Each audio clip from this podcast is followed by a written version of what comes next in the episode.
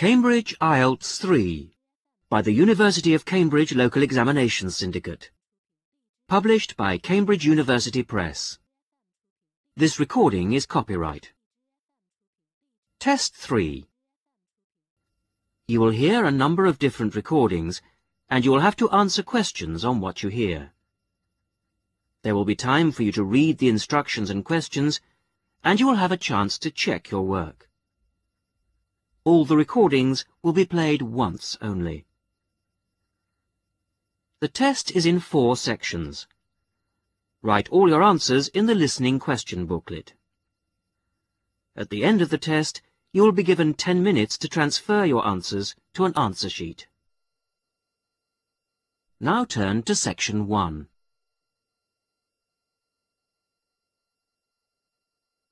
Section 1 You will hear two colleagues, Joan and Peter, organising a Christmas dinner for their office staff. First, you have some time to look at questions 1 to 5.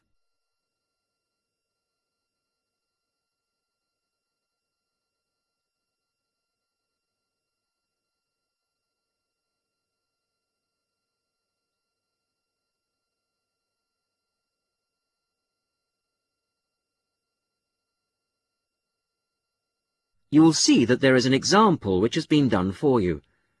On this occasion only, the conversation relating to this will be played first. Right.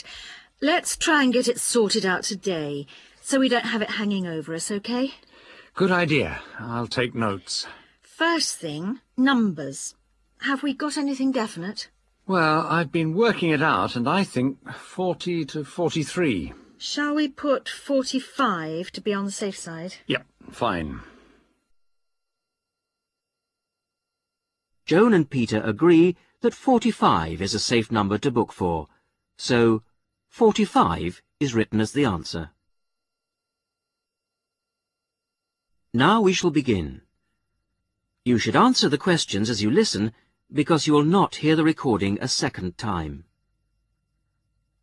Listen carefully to the first part of the conversation and answer questions 1 to 5. Right. Let's try and get it sorted out today, so we don't have it hanging over us, OK? Good idea. I'll take notes. First thing, numbers. Have we got anything definite? Well, I've been working it out, and I think 40 to 43. Shall we put 45 to be on the safe side? Yep, fine. Dates. Well, that's straightforward. The last working day before Christmas, which is... Uh... Which is December the 21st. Uh, which is going to be pretty difficult to book at Christmas.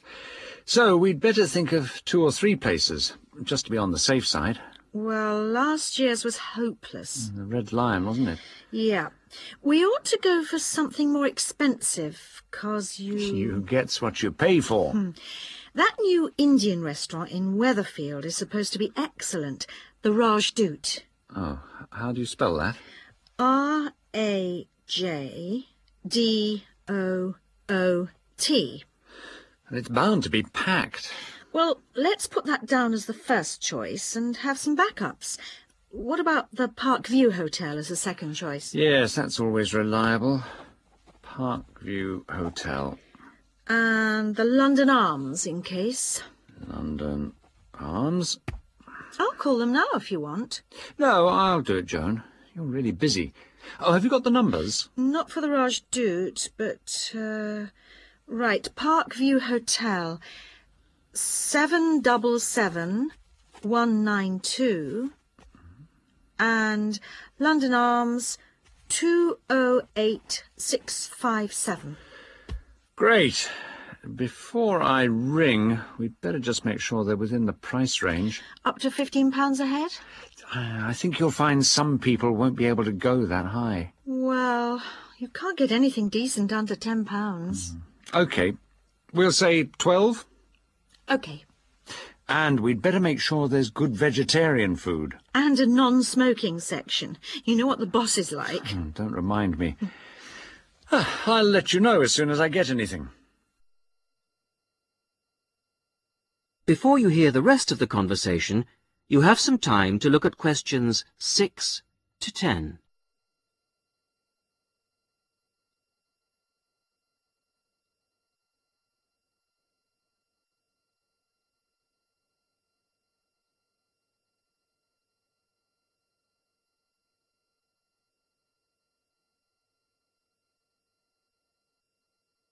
Now listen and answer questions 6 to 10.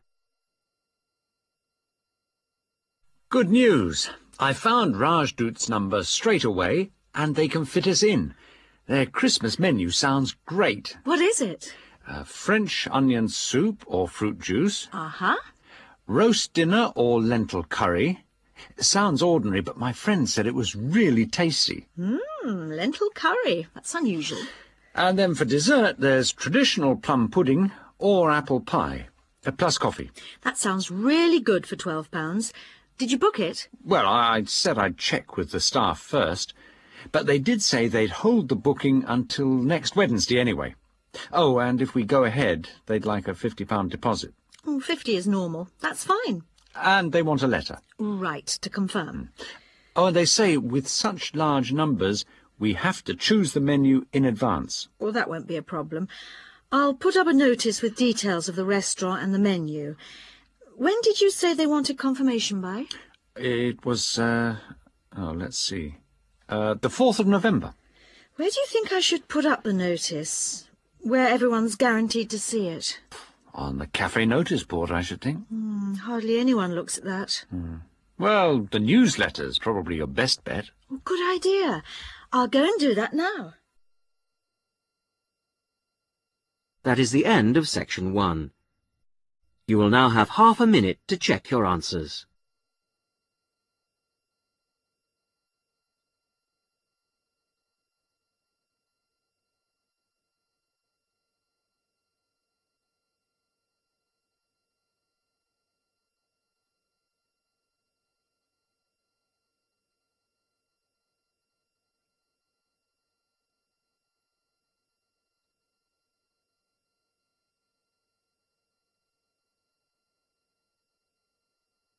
Now turn to section 2.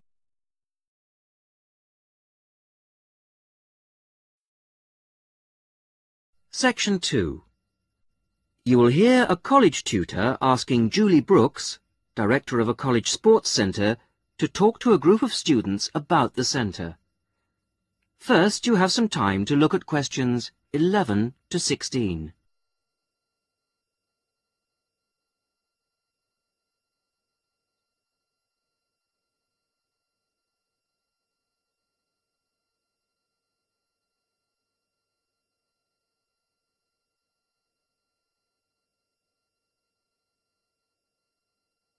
Listen carefully to the first part of the talk and answer questions 11 to 16. So, I'll hand over now to Julie Brooks. Thank you. Welcome to the Sports Centre. It's good to see that there are so many people wanting to find out about our sports facilities. First of all, membership. All students at the college are entitled to become members of the Sports Centre for an annual fee of £9.50. To register with us and get your membership card, you need to come to reception between 2 and 6 p.m. Monday to Thursday. I'm afraid we can't register new members on Friday, so it's Monday to Thursday, 2 to 6 at reception. Now, there are three things that you must remember to bring with you when you come to register. They are your union card, a recent passport-size photograph of yourself, and the fee. It doesn't matter whether you bring cash or cheque. We can't issue your card unless you bring all three, so don't forget your union card, passport photo, and fee. Then once you've got your sports card, you will need to bring it with you whenever you come to book or use any sports centre facilities. Booking over the phone is not allowed, so you have to come here in person with your card when you want to book. Our opening hours seem to get longer every year. We are now open from 9am to 10pm on weekdays and from 10am to 6pm on Saturdays. For those of you who are up and about early in the morning, we're introducing a 50% morning discount this year. This is because the facilities tended to be underused in the mornings last year.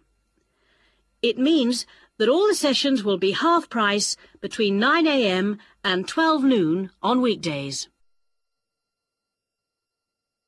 Before you hear the rest of the talk, you have some time to look at questions 17 to 20.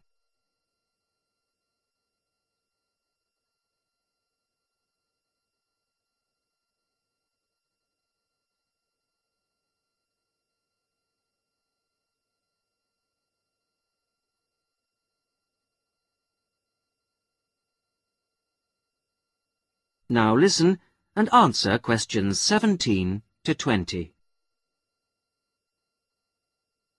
So, what exactly are the facilities? What sports can you play here?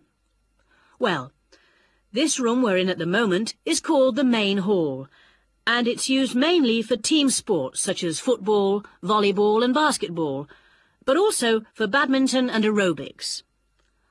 On the other side of the reception area, there's the dance studio. This provides a smaller, more intimate space, which we use for ballet, modern dance and martial arts.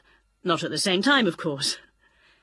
Then, in a separate building, which you may have noticed on your way here, it's on the other side of the car park, there are the squash courts, six of them. And at the far end of the building, a fitness room. This is our newest facility, only completed in the spring, but it's already proving to be one of the most popular. As well as all these facilities available here on the campus, we also have an arrangement with the local tennis club, which is only two miles away, entitling our students to use their courts on weekday mornings in the summer. So, I think that there should be something here for everybody, and I hope to see all of you at the centre, making use of the facilities. If, in the course of the year, you have any suggestions as to how the service we provide might be improved, or its appeal widened, I'll be interested to hear from you. That is the end of section 2. You will now have half a minute to check your answers.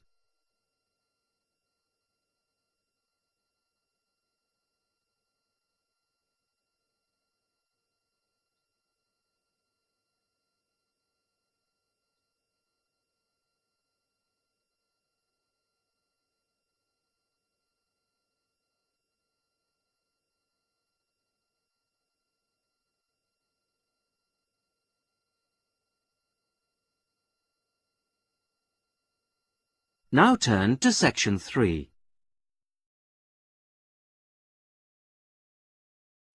Section 3. John Brown, a school student, is entering a competition for young electronic engineers. He is talking to his teacher, Mary Collins. First, you have some time to look at questions 21 to 30.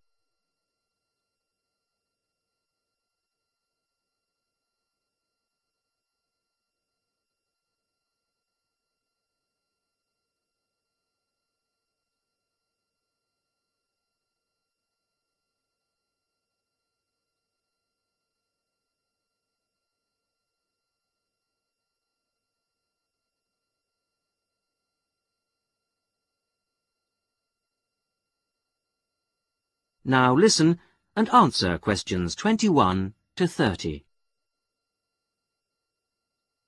Good morning, Mrs. Collins. I just wondered if you could help me with this entry form for the Young Electronic Engineer competition. Hello, John.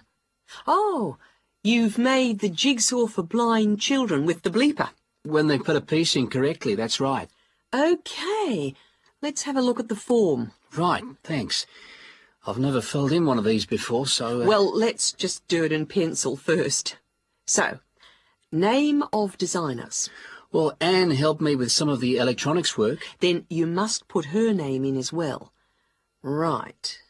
Anne Ray. Sorry, it's A-double-N-E, and her surname is spelt R-E-A. Good start. OK, R-E-A. And age is easy. You're both 16.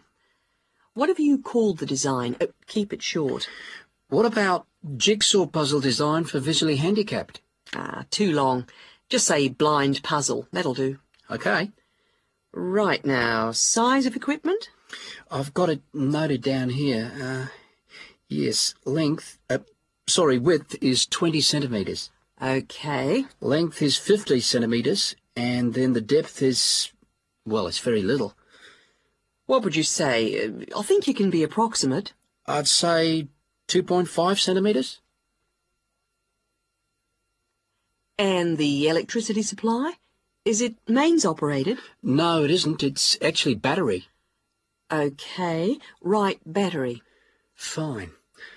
Okay, it's the next bit that I'm really not sure what to put. Well, special features means what is really new about this? You know, suitable for the group you made it for. Well, it's safe for children. That's fine. Put that in. Okay.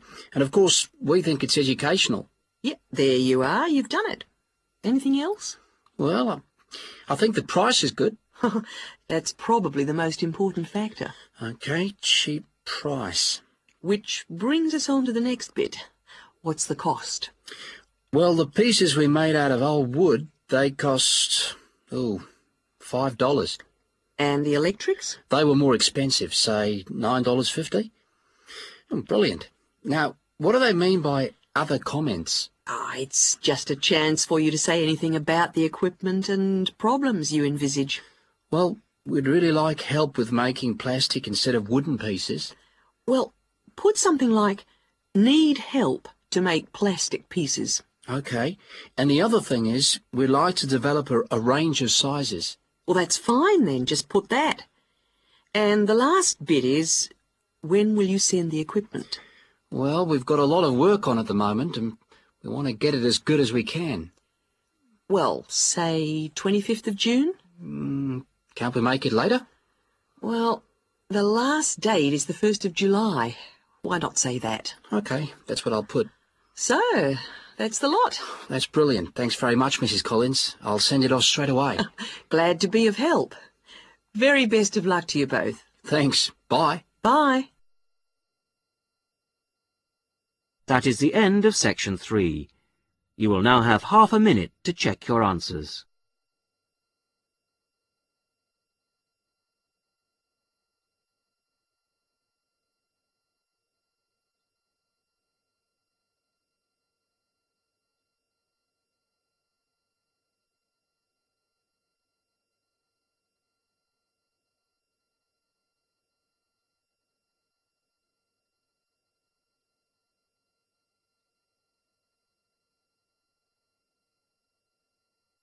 Now turn to section 4.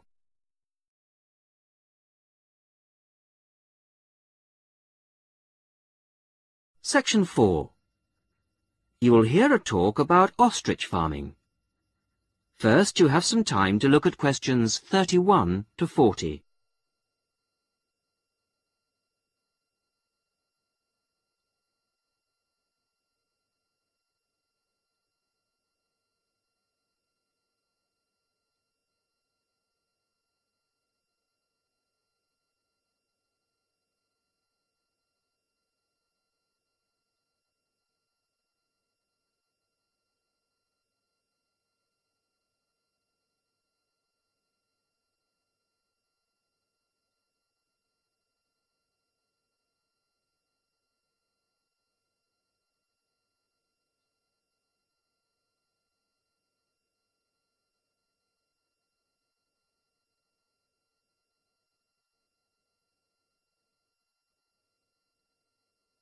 Listen carefully to the talk and answer questions 31 to 40. Today, I'd like to introduce Ted Hunter, who used to rear sheep and poultry, but who is here to tell us about a rather unusual type of livestock that he's been concentrating on in the last few years. Ted Hunter is a member of the Domesticated Ostrich Farming Association, and is here to tell us about the possibilities of breeding and rearing these birds in this country. Thank you, Paula. Uh, when you look at international restaurant menus and supermarkets, they all tend to feature the same range of meats. Beef, lamb, chicken, pork, that sort of thing. But people are always interested in something different. And we're now finding that farming can bring new types of meat to our tables. The kangaroo is one animal that's now being farmed for its meat and eaten outside Australia where it comes from. It looks and tastes rather like rabbit, though it's slightly darker in color. But it is rather tough, so that's a problem for some people.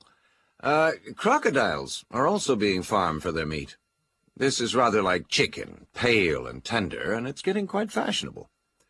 Some people also find it's rather fatty, but I think it makes a really tasty sandwich. Now, a third type of meat becoming increasingly available, and the one that I think is by far the nicest of the three, is ostrich, which most people say has a similar taste and texture to beef.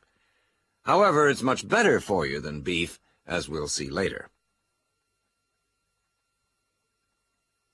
Most people think of ostriches as wild animals, but in fact, ostriches have been farmed in South Africa since around 1860.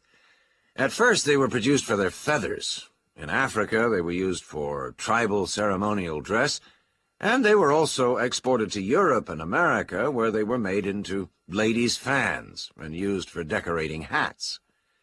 Later, feather fans and big decorated hats went out of fashion, but ostriches were still bred, this time for their hide. This can be treated to produce about half a square meter of leather, very delicate, fine stuff of very good quality. At the same time, some of the meat was used for biltong, the air-dried strips of meat popular in South Africa as a sort of fast food. However, recently there's been more and more interest in the development of ostrich farming in other parts of the world, and more people are recognizing its value as a food source.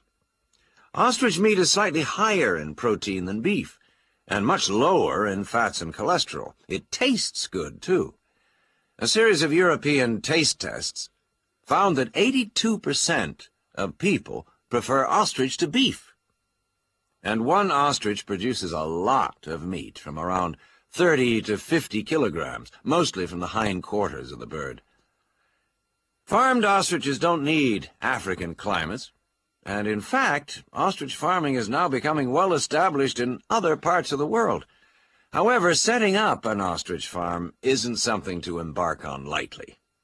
Mature breeding birds are very expensive. Even a fertilized ostrich egg isn't cheap, so you need quite a bit of capital to begin with. Then the farmer needs special equipment, such as incubators for the eggs. The young chicks are very dependent on human minders, and need a lot of attention from the people looking after them. In addition, ostriches can't be intensively farmed. They need space and exercise.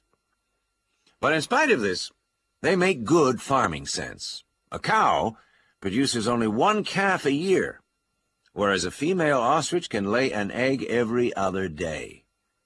And because the farmers can use incubators and hatched chicks are nourished well and protected from danger, the failure rate on farms is very low indeed, and almost all the fertilized eggs will hatch out into chicks, which will in turn reach maturity. This is very different from the situation in the wild, where the vast majority of chicks will die or be killed before they grow up into mature ostriches. So it's possible, once the initial outlay has been made, for the farmer to be looking at very good profit margins indeed. Ostrich farming is still in its early days outside Africa, but we hope that ostrich meat will be freely available soon, and before long will be as cheap as beef. That is the end of section four. You will now have half a minute to check your answers.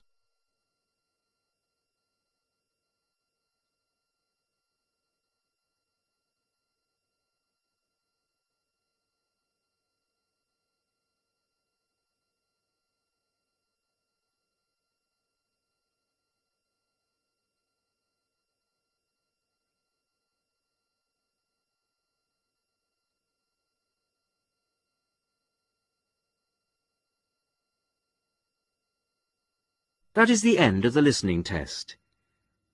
In the IELTS test, you would now have 10 minutes to transfer your answers to the listening answer sheet.